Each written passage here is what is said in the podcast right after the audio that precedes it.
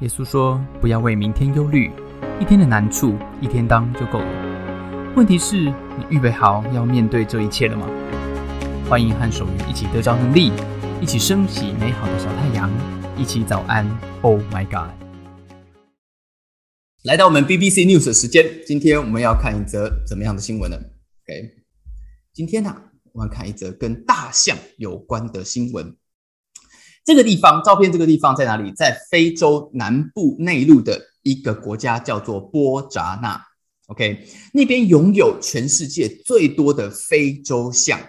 在境内啊，这个波扎纳境内有一个国家公园，叫做乔贝国家公园，是世界非洲象密度最高的地方。OK，啊，距离国家公园不远的地方呢，有一个小镇。好，那这是位处于这个呃内陆河流三角洲地带的地方。是大象呢迁徙的时候，必须要取得水源跟食物必经之地。镇上的哈，这个这个小镇上面的大象数量有多少只？有一万五千只，哎啊，跟这个居民的数目数目是差不多的。所以呢，这个你的邻居啊，一比一，跟大象一比一。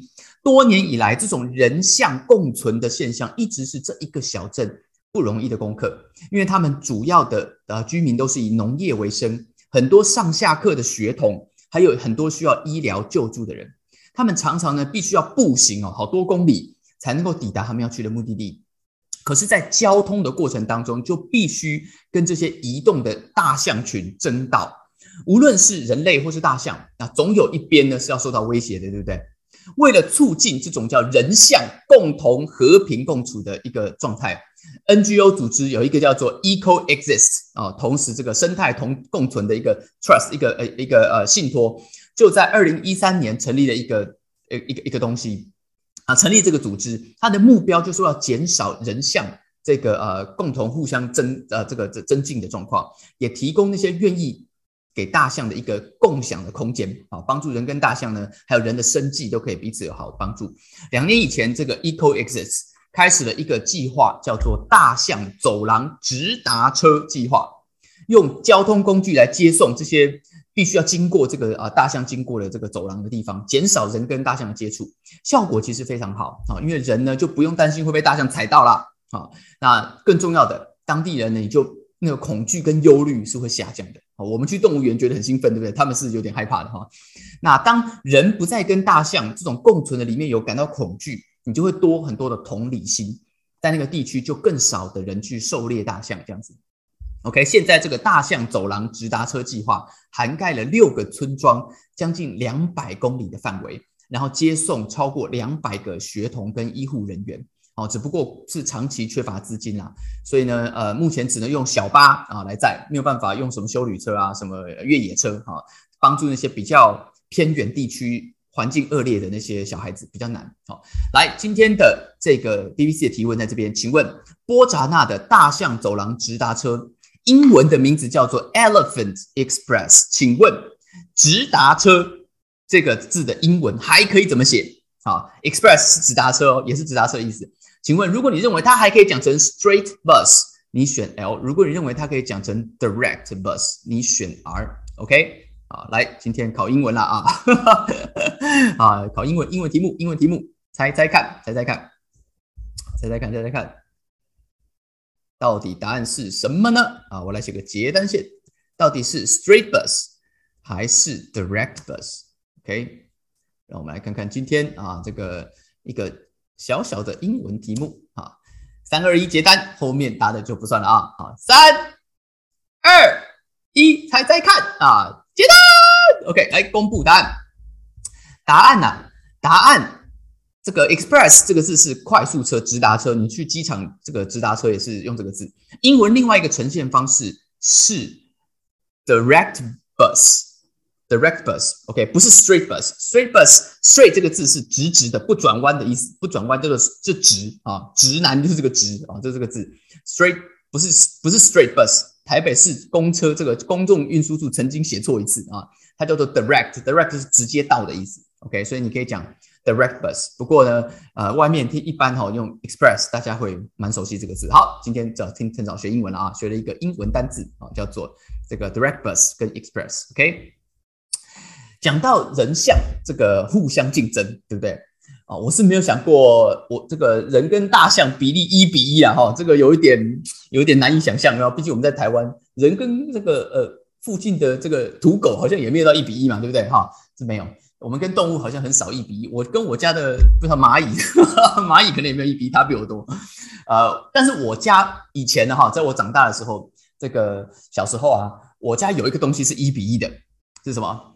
就是兄弟，就是我跟我弟啊，是一比一啊，一比一啊。我后来我妈妈在我年这个呃，不是我年纪很大，是在她年纪比较大，在我这个呃要升国中的时候，我妈妈又生了一个又生了一个孩子哈，生了一个弟弟啊。那那个时候后面我们家就有三个，不过又是男生，都是男生这样子啊。那时候我记得我小我小的时候。就是我跟我弟两个人啊，我们最喜欢啊，这个常常在家里争道啊，争就是哎，这是这是谁的东西？这是哎，然后呢，我们最喜欢争电视啊。不过其实我们看的节目呢是很类似的，都是看什么节目？都是看武打节目啊，武打节目那时候最流行的就是这个成龙啊，这个啊，后来就李连杰，这个我通通都有看啊。我最喜欢看成龙，以前小时候就是从那个醉拳啊，蛇形刁手，哎，有没有看过？我们当时有没有看过蛇形刁手啊？好，如果你没有看过蛇形刁手，好，那你就代表你这个啊很年轻，很年轻啊。这是成龙的成名作之一，蛇形刁手啊。这个我小时候看完成龙的电影，我就觉得我们必须要。来上这么一招啊！我们必须要这个感受一下，这个实际上用看的不过瘾，一定要体验体验啊！所以呢，我就决定跟我弟一起来哈，这个来这个啊，互相较量较量啊！所以就把我家的那个床啊，我们家那个床床垫当做擂台啊，在上面来蛇形刁手一下啊，基本上就是有来有往哈，他送我一拳，我送他一脚啊！这个看完李连杰铁鸡斗蜈蚣啊！啊，我就要来演铁鸡，那叫我弟演蜈蚣。你看哥哥都是这样子，哥哥实在是啊不可取，不可取。为什么我自己不演蜈蚣呢？要弟弟演蜈蚣，然后就是啊这样子，因为我想要就是当那个李连杰这样子哈，强迫他啊，我悔改了啊，我悔改了啊。这个不想，但是这个在这个过程当中，我们就是常常打来打去，打来打去。在你的人生当中啊，有没有有时候哈，在职场上，我们虽然都长大了，但其实。我们的概念是差不多的。当你遇到有人哈要给你一拳的时候，你会怎么样？哎，你就加倍的奉还啊，你就要给他一脚，对不对？我们当然在职场上不会真的打起来啊，这个是比较少见的哈。真的在那边扯头发，然后在那边赏巴掌，真的是很少。但是我们会怎么样？我们会在台面下，我们会在怎么在心里面，在言语上，对不对？你一言我一语，你一言我一语，甚至我找别的方法来除掉你。特别在什么时候？特别在我觉得这个人他侮辱到我啊！你不是讲我的啊工作怎么啊？这个绩效不好啊，业绩不够，不是你侮辱到我这个人的人格，你侮辱到我是谁？你侮辱到你不相信我这个人，然后你还要跟别人乱讲，然后呢，你还侮辱到我爸妈，对不对？那你就会怎么样啊？这个是可忍，孰不可忍？你就是讲到我爸妈，我就生气了啊！这个一定要过来跟你拼一下啊！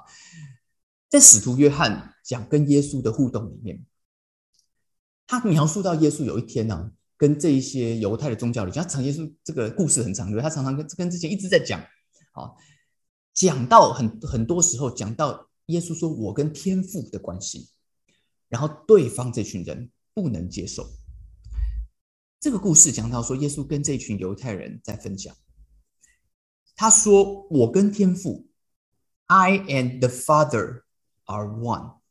我跟天父其实是啊一体的，是一体的，我们两个是一起的。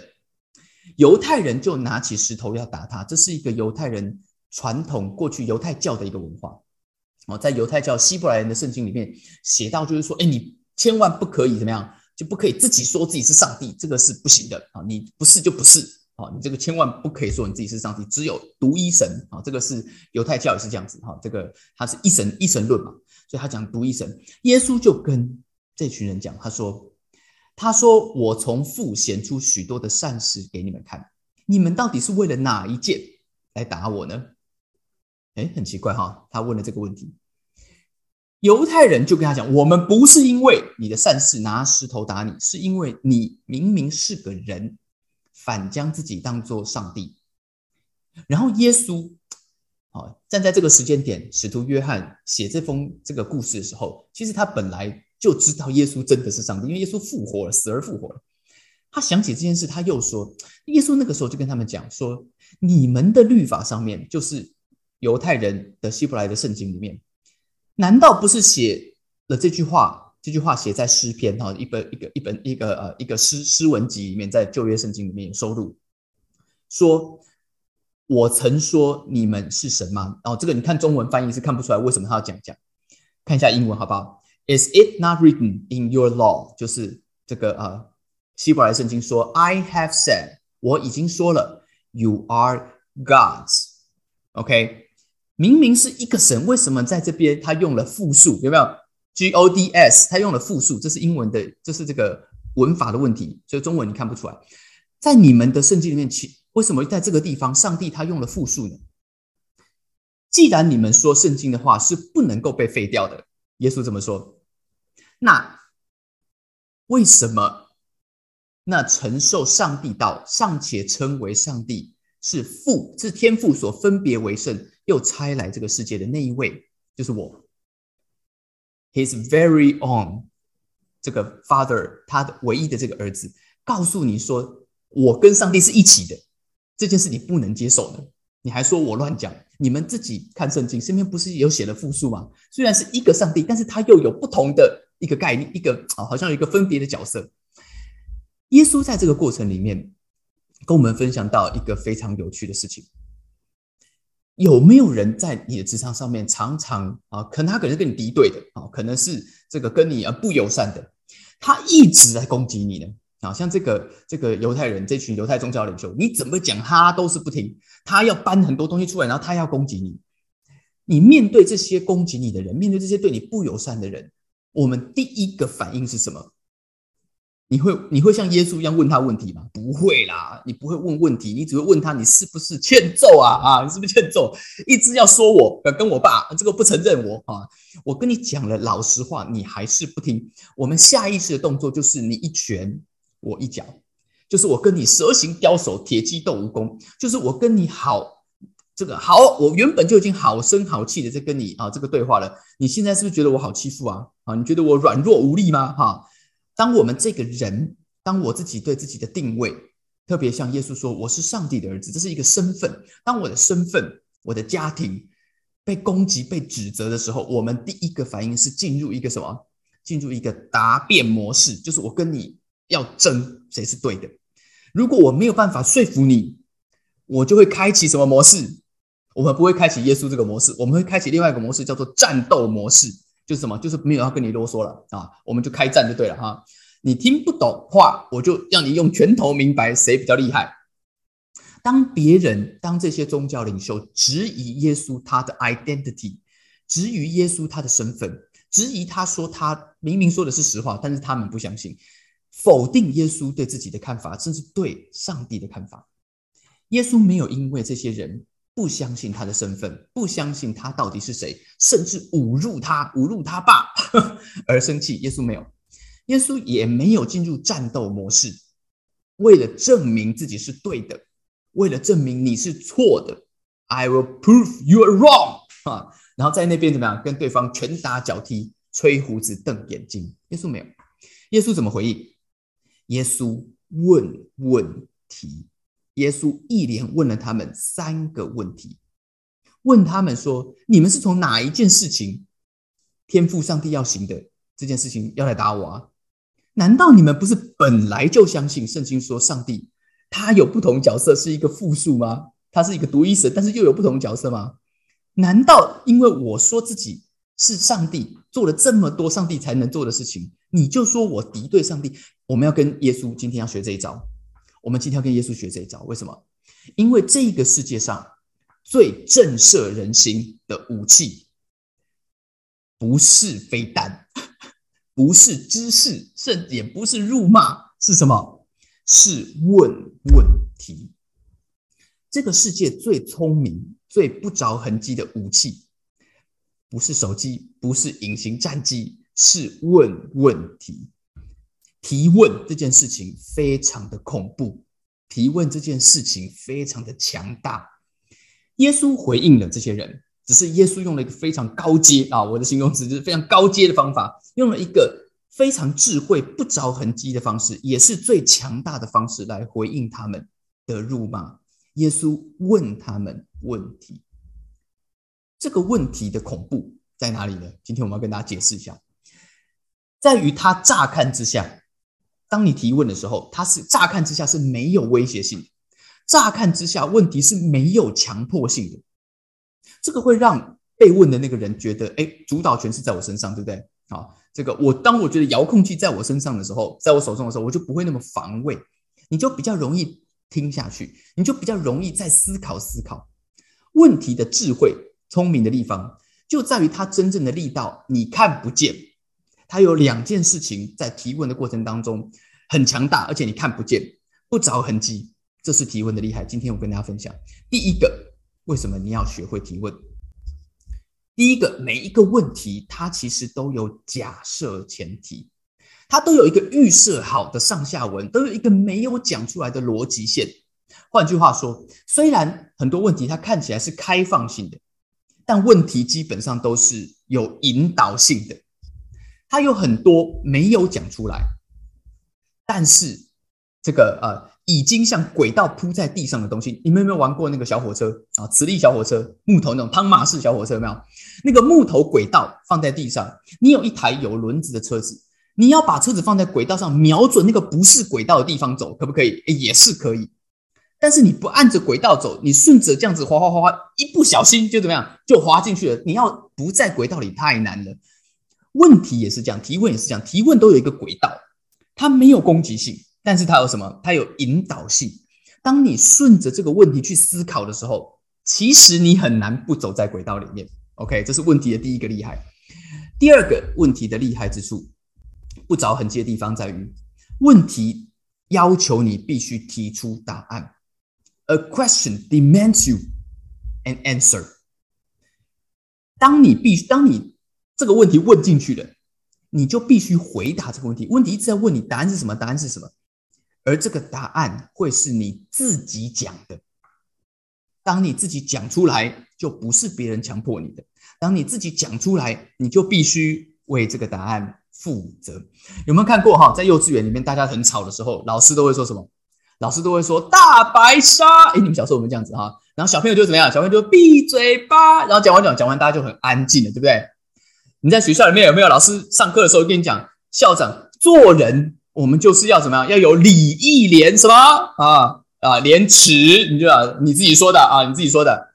一旦一旦你吃进去这个问题，这个问题就会一直逼你，一直逼你要给他一个交代啊。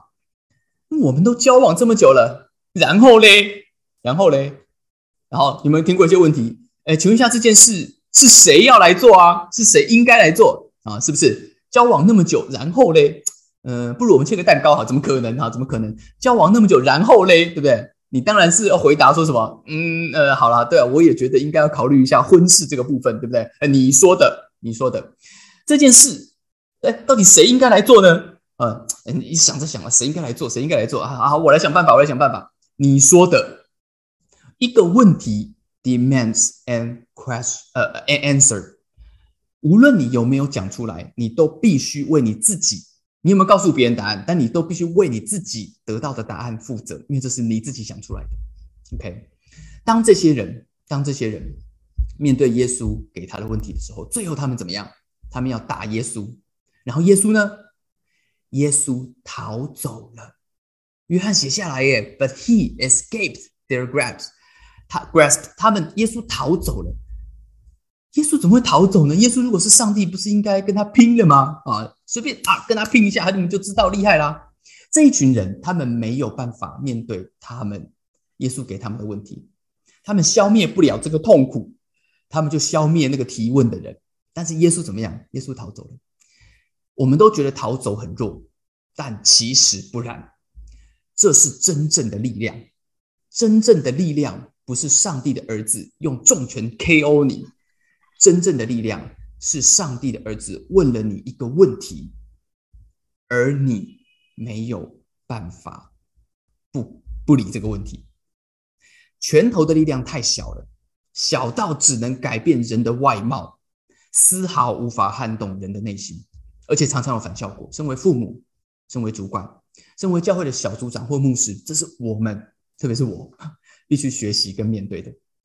我要学耶稣，学耶稣提问，学耶稣逃走，因为其实耶稣这一盘棋已经将军的 checkmate。你自己想一想，你自己来面对。当你的汤马士小火车走在轨道里，你就必须往前走，得到一个答案，而为这个答案负责。今天早上送给大家这句话：这个世界最震慑人心的武器。是一个你必须为自己得到的答案负责的问题。所以今天早上，无论我们在教会，无论我们在职场，无论我们在家庭里面遇到困难、遇到这样子的冲突，提问。